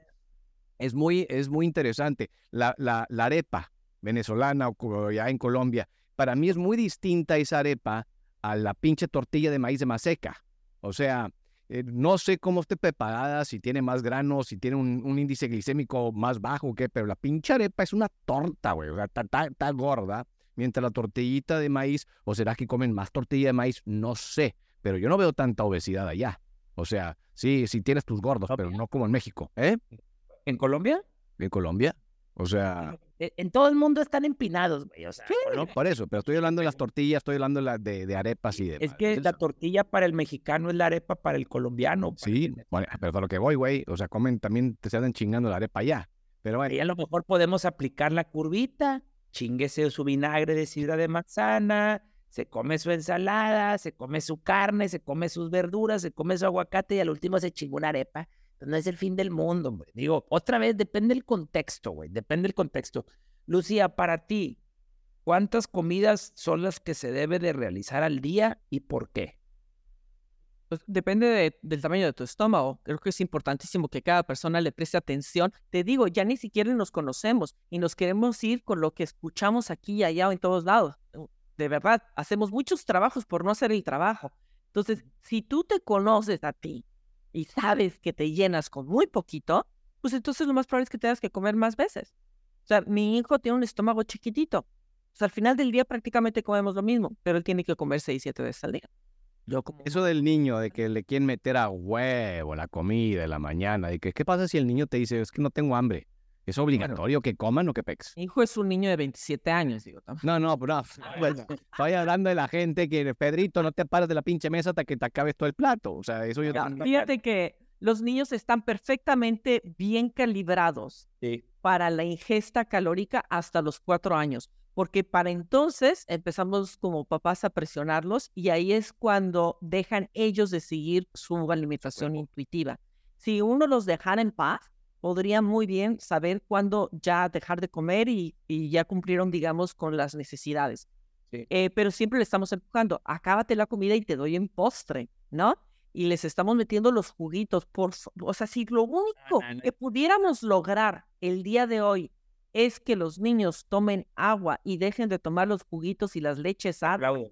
soya líquida, endulzada, con saborizantes, colorantes, ¿cómo? O Y sea, aceite ¿por de qué no tendrían los niños de 8 años los mangos? O sea, como, ¿por qué no? ¿Por qué no van a tener un problema hormonal si les estamos clavando hormonas? O sea, prácticamente inyectándoselas. Entonces, si lo único que podemos lograr hoy es Sí. que todos los días tomen agua y dejen de estar con juguitos y lechitas, no se diga refrescos, No, no, no. créanme que yo me doy por muy bien servida y, Y yo también. Yo también. O sea, estoy totalmente de acuerdo contigo. O sea, en verdad, papás, mamás, atención. Yo sé que hay gente que está medio tocadiscos aquí, pero en verdad, güey, la gente que, porque me queda 3% de pila, qué bueno para que se quede en Instagram, para ya cerrarlo. 3%, 3% en el celular, compadre, no en la compu. Ojo, en verdad, no les den jugos de fruta a los niños, Jumex, todas esas pinches mierdas en vasitos, en YoPlay, con la, con la fotito del yogi, del otro pendejo ahí que sale brinca. O sea, el nada. caprizado. A ver, que no se Déjame les, esta pregunta está muy con madre. Dicen, si no cuentas calorías, ¿dónde queda el exceso? ¿Dónde queda la orientación? La orientación es la que tu pinche cuerpo te da. En, o sea, insisto, cuando tú estás comiendo alimentos verdaderos, te van a dar saciedad. Trata de sobrepasarte calóricamente con pinche brócoli y pechuga de payo, de, de pavo, eh, o pechuga de pollo, o con tilapia, o salmón. No lo vas a poder hacer, cabrón. Trata de engordar con eso. Pero si yo te estoy dando ahora pinche pollo en mole veracruzano con frijoles refritos recién hechos y tortillas de maíz, pues ahí sí vas a tener que estar pelándotela, contando calorías, pero el pedo es que todo con moderación, pero el momento en que te pusieron la pinche tortilla con tu pollo en mole, no vas a poderte moderar porque sabe tan con madre ese taquito de pollo en mole que vas a querer comerte dos y tres. El pedo es ese, volvemos a qué tan rico está la cosa. No les estoy diciendo que tienen que comer cosas que sepan a cagada, pero desgraciadamente la saciedad se tarda menos. ¿Quieres? Entonces tú tienes un lujo. Son las hormonas, güey. Le tiene grelina, güey. O sea, obviamente, güey, eh, compadre, pues si comes atún, te comes. Ah, la chingada ya se apagó acá. Muy bien. Si comes atún, si comes un ribeye, si comes carne, si comes verduras, obviamente esas hormonas de la saciedad, esa leptina, basta, eh, ya, güey, ya, ya, ya, párale, güey. A ver, a ver, espérate un momento, que ya me encabroné. Exacto. O sea, no dejar de consumir todos los alimentos. Cabrón, es que ¿a qué le estás llamando alimento, pendejo? El gansito no es alimento. Las tostadas, los gansitos, eh, los pinches bimbuñuelos bimbo, eso no es alimento, no, no digas pendejadas. O sea, es- eso es no conocer al paciente. Es como la típica doña Florinda o doña Cleotilde que llega y le ponen una, una dona enfrente. Y doña Cleotilde dice, no, voy a cortar la pinche donita en cuatro y me voy a comer un cuarto. Si pinche doña Clotilde camina tres pasos y al momento en que ella se metió en el hocico ya viene a chingarse la dona completa. Pero eso no pasaría con un brócoli con pechuga de pollo. Entonces, si ustedes quieren comer todo, entonces pélensela cuantificando. Y está cabrón. Pero si no quieren estar cuantificando, coman alimentos que ustedes eh, saben que les va a dar saciedad. Conozcan su cuerpo. O sea, no quiere decir que todo el mundo se le va a pelar con un pedazo de pizza queriendo comer otro pedazo de pizza. Pero hay gente que no se puede limitar. Por eso mismo aquí les va una frase. Antes de decir todo con moderación, van a decir lo siguiente. Van a poner una escala del 1 al 10. ¿Qué tan difícil es para ti dejar de comer dicho alimento? Si la escala es un 10, es decir, está cabrón, no lo comas, no lo huelas, no lo veas porque vas a tentarte y ya mamaste. Pero si la escala es un 2 o 3, pues entonces quiere decir que tú tienes los huevos para moderarte, que si la gente tuviera esa disciplina para moderarse, no tendríamos una obesidad o sobrepeso de 80%. Así de fácil. Hágale caso a su Mira, cuerpo. Por muy difícil que cualquiera crea que comer bien es difícil, No, no es difícil. más difícil es manejar una enfermedad. Andrés, Ayer- espérame, último ya. Andrés Kane, si crees que lo que estoy diciendo no es realista, eres un pendejo. O sea, este podcast no es para ti, güey. Para ti, toda tu pinche familia y la gente que piense así, güey, sácate. Por eso el mundo está como está, por gente pendeja como tú, que luego se hacen influencers y les dice que pueden comer de todo. Zárpale de aquí, pedazo de pendejo. Ok. Ah, me encanta que también toques el tema de los influencers, porque hablábamos de información y de confusión, ¿no? Y vivimos en la era de la infotoxicación.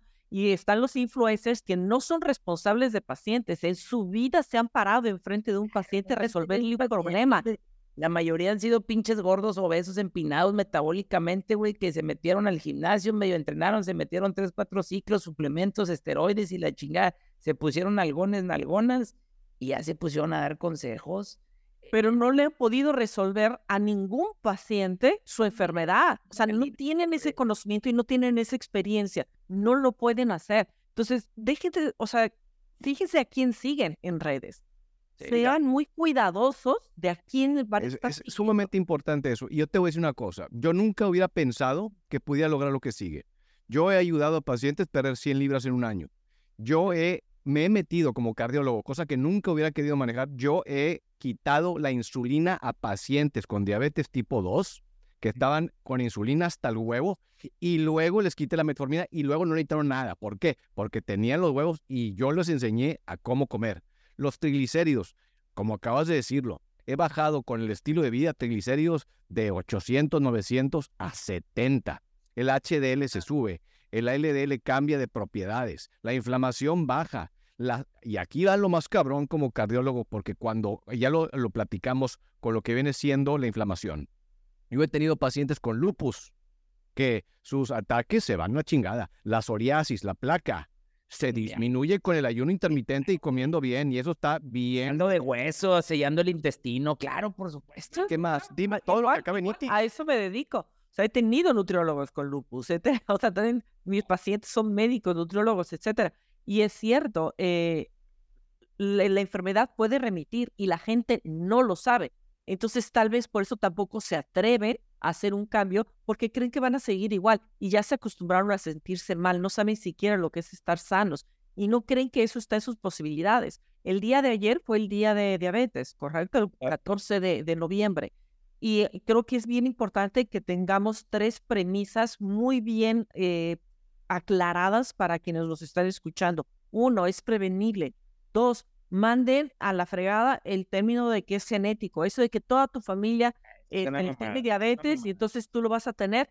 Mira, es como si hubieras heredado una pistola cargada. No quiere decir que se vaya a disparar. Y realmente lo que heredaste fue la forma de comer. Son todos Entonces, pinches hábitos, güey. Claro, güey. Claro, Claro, claro. Entonces, aunque toda tu familia tenga diabetes, si tú comes bien, como te corresponde, no tienes diabetes. Y si nadie en tu familia tiene diabetes y tú sigues comiendo alimentos procesados y cochineros para llenar la panza nada más, pues entonces vas a tener una diabetes. La expresión genética depende de lo que comes. Y premisa número tres, la diabetes puede entrar en remisión en tan solo tres meses. Y es cierto, pacientes insulinodependientes, o sea, si tengan 60 unidades, a los seis días pueden dejar inclusive la insulina. Ahora, la remisión de la diabetes se puede declarar hasta después de tres meses, pero no quiere decir ni siquiera que se tengan que esperar tres meses para que pueda entrar en remisión. Y funciona de maravilla. O sea, es una belleza. La diabetes es muy costosa emocionalmente, físicamente y económicamente. Eso es más difícil que aprender a comer. Sí, y ahorita otro, punto importante, está preguntando del impacto esto en los procesos neurocognitivos. 100%. Si algo que se está viendo es que la alimentación afecta desde los niños en, en, problemas de autismo, de TDA y de todos estos diagnósticos que están teniendo los huercos, pero también viene con lo que viene siendo Alzheimer's, con Parkinson's. Al Alzheimer están con, o sea, vienen con problemas del de, metabolismo de la glucosa. Y hay un libro que luego vamos a invitar, o sea, el pedo es que son, son compañeros míos, este se llama Christopher Palmer, está en Harvard, y él sacó el libro de Brain Energy. Y eso habla de, de, eso, pero sería aquí, pues no sé cuántos, speak English, si no tengo que ser inteligencia artificial, ¿no? Pero el punto es... Ponemos es un abordaje que se está apenas empezando a dar, lo que viene siendo la nutrición psiquiátrica. Es impresionante. Y hemos tenido pacientes con depresión en un año en cama y en el momento en que empezamos a trabajar con ellos, llegan inclusive a dejar de tomar el medicamento. No es inmediato, es un proceso, toma tiempo, la reparación del cuerpo toma tiempo pero nunca toma tanto tiempo como quedarse en la enfermedad. O sea, jamás, jamás. Eh, sí, ok. ¿Y mm, qué más? Bueno, pues sabes qué, yo creo que esto va a ser clave. Bueno, ahorita lo que vamos a necesitar hacer para todos los que nos están escuchando, le vamos a pedir un favorcito. Ya estamos en Spotify, estamos en YouTube, estamos en Instagram, en todas partes, sin pelos en el cactus. Si les gustó lo que acabamos de decir, vayan y denle like. Si no les gustó, vayan a chingar a 20. Eh, o a, o, a, 50 o no sé, güey, los que quieran, ¿no? cuánto le alcance. Pero el punto de esto es que creo que aquí eh, vamos a tener que, sin duda alguna, eh, que la gente que tenga más, eh, más preguntas que nos pongan, porque va a haber demasiada pregunta para, para nutriólogos. También podemos invitar a otros nutriólogos que, pues, tal vez difieran un poquito en el, en el, en, ¿cómo se llama? En, lo que, en el abordaje, pero pues nosotros no estamos diciendo que tenemos la, la verdad absoluta. Yo creo que lo que estamos diciendo es que posiblemente tenemos la manera más eficiente en ayudarle a pacientes, por lo menos hispanos, eh, en lo que viene siendo a lidiar con el síndrome metabólico, la resistencia a la insulina, etcétera. Esto no tiene que ver, es muy distinto el, el, el, persona que viene aquí porque se quiere poner mamada, no, no estamos hablando de eso padre, digo, si quieres hablar de eso, podemos también. Bueno, tú ya pones luego ahí tu, tu pinche rutina y los esteroides y tus huevos de pasa, güey, para que... de codorniz. y pues la idea es esta, ¿no? La idea es que invitar más gente, invitar contenido, crear buena madreada, güey. Claro que podemos invitar a gente que esté eh, yo no sé cómo lo vaya a tomar cuando metas gente que te dice que, tiene que, que tienes que comer cinco veces en el día o que tienes... Mm, no, no me refiero a esa gente. Me refiero, por ejemplo, eh, discusiones que hemos tenido yo y tú con otros nutriólogos que al final se aclaró el desmadre, pero también, o sea, yo quiero aclarar que no estamos diciendo que esto aplica para el, el atleta de alto rendimiento al atleta que quiere estar desarrollando más músculo. O sea, pudiéramos, ¿puede desarrollar músculo con una dieta cetogénica, una baja en carbohidratos? Sí, pero tal vez hay maneras más eficientes dependiendo del individuo. Es más difícil, es más difícil. Sí se puede, pero es más difícil. Te vas a tardar más tiempo, pero siento yo que es más sano. Punto. O sea, pero bueno, claro. La energía es sostenida por más tiempo también. Claro, güey. El rendimiento aumenta. Claro, güey. Digo, yo también fui una persona que se metía la avena con el pinche yogur antes de entrenar, güey y a media rutina ya necesitaba ir por mi licuado de proteína, cabrón. Y ahorita yo puedo entrenar en ayuno, entreno dos horas de pesas y luego voy a chipín que bajo y luego de todo me voy de chingazos con un cabrón tres rounds y ando con madre, güey. Entonces ahí es donde viene el, el, el, pro y el contra, ¿no? De la alimentación a base de carbohidratos, una alimentación low carb. Pero sí, claro, lo podemos practicar con, con gusto, ¿verdad? Sin. Bueno, eh, algunas últimas palabras de motivación, eh, Lucía. Eh, creo que vamos a dejar todos los datos, las redes, los cursos. Lucía es una eminencia que eh, en las mujeres que tienen su desmadre hormonal. Ella trabaja también con el doctor L. Ortiz, que tenemos el podcast de Vives y Dietas ahí en el Obesity Control Center.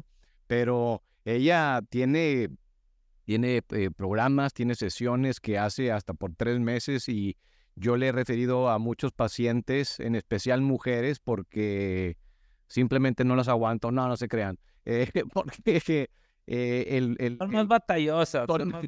El problema hormonal es sumamente importante y va, eh, ¿cómo se llama? va más allá de lo que, eh, de, mi conocimiento y, y, creo que es sumamente importante porque hasta varía el ayuno intermitente en ciertas personas, cómo están tus hormonas y ella se mete a detalle con ese. Así que mm, tú, Paparrín, ¿qué pedo? ¿Qué, qué, ¿Qué quieres? ¿Últimas palabras de cómo tener un pinche bicote culero? Últimas palabras es que dejes de consumir aceite de carro, cabrón. En verdad, no sé por qué tienes ese, ese glitch con Mazola o con Crisco, güey. Deja de consumir aceite vegetal. No es, no es lo ideal consumirlo. Lamentablemente la gente lo consume. Gracias a todos por escuchar este primer episodio y que va a estar lleno de madriada, lleno de buena onda, lleno de vida. Nos vamos a echar carrilla este cabrón y yo, a los invitados que lleguen también, digo, a recibirlos con un, con un abrazo, pero la idea es transmitir un conocimiento. Claro, cada quien tiene su punto de vista, nadie es dueño de la verdad absoluta. Mi compadre la caga, yo la cago. Lucía no sé, porque todo lo que dijo me pareció correcto, entonces se me hace que ella sí, todo estuvo correcto en lo que dijo me encantó este podcast, este primer episodio. Un abrazo a todos y los quiero mucho, como dijo el Chupes. Saludos. Otra vez nos empinamos una hora y media, güey. Es que hablamos por los codos. ¿eh? Está cabrón. van a ser podcast de, de hora y media. No, tenemos que cortarlos, güey. O sea, necesitamos ya un pinche community manager. Alguien que nos quiera ayudar de agrapa. ¿Algún? Porfa. Ah, no, es como el Eugenio Derbez. Pinche ojete, págales, güey. Dame, estoy madreando, pendejo. Luego, luego tú ahí sacando el cobre, pinche paparren. Bueno. Lucía, muchísimas gracias. Un gustazo, la verdad, me encantó, me encantó todo lo que dijiste. Te lo juro que yo tenía una, cuando dijo mi compañero, no, que Lucía, yo dije, chinga, ¿quién es Lucía, güey? Con alguna madre de las galletas Marías y el Split. y no comas, y no comas con, con manteca de cerdo. Me encantó, la verdad, todo lo que dijiste. Me da bastante gusto saber que no estamos solos en esta, en esta oleada, en esta lucha contra pues contra, contra, principalmente contra los ultraprocesados, con toda esta mala alimentación, con el sedentarismo, con la falta de sueño, con los hábitos. Y me da gusto que exista eh, gente que eh, pues está capacitada para ayudar a la gente. Compadre, un, un fuerte abrazo. ¿Tú qué onda? ¿Qué, qué, qué, qué tienes que decir? ¿Qué Yo quiero que se conozcan, conozcan su cuerpo, conozcan qué son los alimentos que pueden comer sin tener hambre o, lo que, o la mierda que pueden comer sin hambre. O sea, ponerse en una situación en la que se van caminando y ven unas palomitas que pueden seguir comiendo palomitas o unas papitas y empiecen a distinguir lo que es hambre contra antojo. Si yo les pongo una pechuga, yo para mí eso es un ejemplo, el, típico, el brócoli con la pechuga de pollo. Cuando tienes hambre te sabe a gloria, pero cuando no tienes hambre no la quieres comer. Entonces, el, el estar haciendo ese clic el clic, el, cuestionarse, a ver, es hora de comida, a ver, pendejo, ¿cómo que es hora de comida? ¿Tienes hambre? No, pero es hora de comida. A ver, ¿tienes hambre? No, no tengo hambre. Entonces no vayas a comer, chingao. Estás aburrido, hombre. O sea, no, pero es que el, pedo es que ya tenemos, ya te, inculcaron una pinche rutina como el, el perrito de Pablo, güey. Ping, ping, ping, ping, ping, y ya valiste madre y vas a comer. Pero, oye, güey, ¿tienes en realidad hambre? No. Una cosa que tú te has dado cuenta, una vez que empiezas a hacer el ayuno intermitente, una, te haces más eficiente. O sea, yo no trago de repente hasta las 5, pero estoy jalando entre 8 de la mañana a 5 corridito, güey. Ponga, 30 pacientes. es un proceso, es un proceso. Muchas de las personas que quieren este, hacer el cambio, o sea, lo pueden estar y dicen, no, este, no quiero tener hambre, pero ya tengo hambre a la hora y media, dos horas. ¿Por qué? Porque su cuerpo ha dependido del consumo del azúcar, la cafeína y el alcohol para que puedan tener la energía. Entonces, entran en este crash, entran en este bache, pues hipoglucemias, y obviamente quieren volver a comer. O sea, obviamente tienen este antojo, tienen esta hambre. Pero en la medida en que empiezan a comer mucho más nutritivo, créanme, créanme que no tienen estos baches en el transcurso del día. O sea, no tienen esas... Porque de verdad los pacientes, no es que yo no puedo, yo me pongo de malas, yo me duermo, yo ya no puedo trabajar. Me duele la cabeza. Porque, porque ahí ha estado tu cuerpo, tu metabolismo dependido de esos elementos que no son nutritivos, nada más son energía que no te sirve de nada para más que por un corto tiempo. La comida real de alta densidad nutricional no genera ansiedad. Lucía, ¿en dónde te pueden encontrar? La gente está preguntando, dinos tus redes, eh, eh, página, ¿qué, ¿qué hacen? En Instagram, Lucía Chávez, Nutrición Funcional, y en mi sitio, luciachávez.com. Contra pendejos, luciachávez.com, los que están aquí, no tiene pierde. Eh, sí, güey, está bien cabrón. Híjole, oye, no le Chávez, pero no sé qué ¿cómo?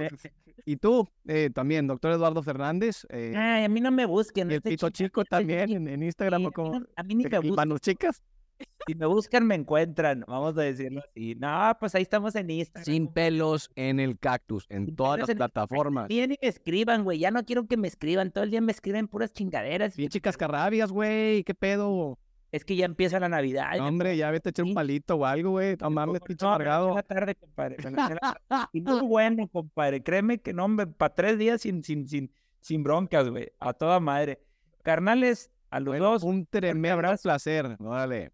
fuerte abrazo. Me encantó esto, la verdad. Viene algo chingón. Chris, gracias, güey, por todo. Lucía, un abrazo hasta Tijuana. Nos vemos pronto. Y esto fue el primer episodio de. Sin pelos en el cactus. Y es que este cabrón lo habla más bonito que yo. Vale, chao, chao. Abrazote, qué placer. No, vale, Nos vemos. Bye. Gracias.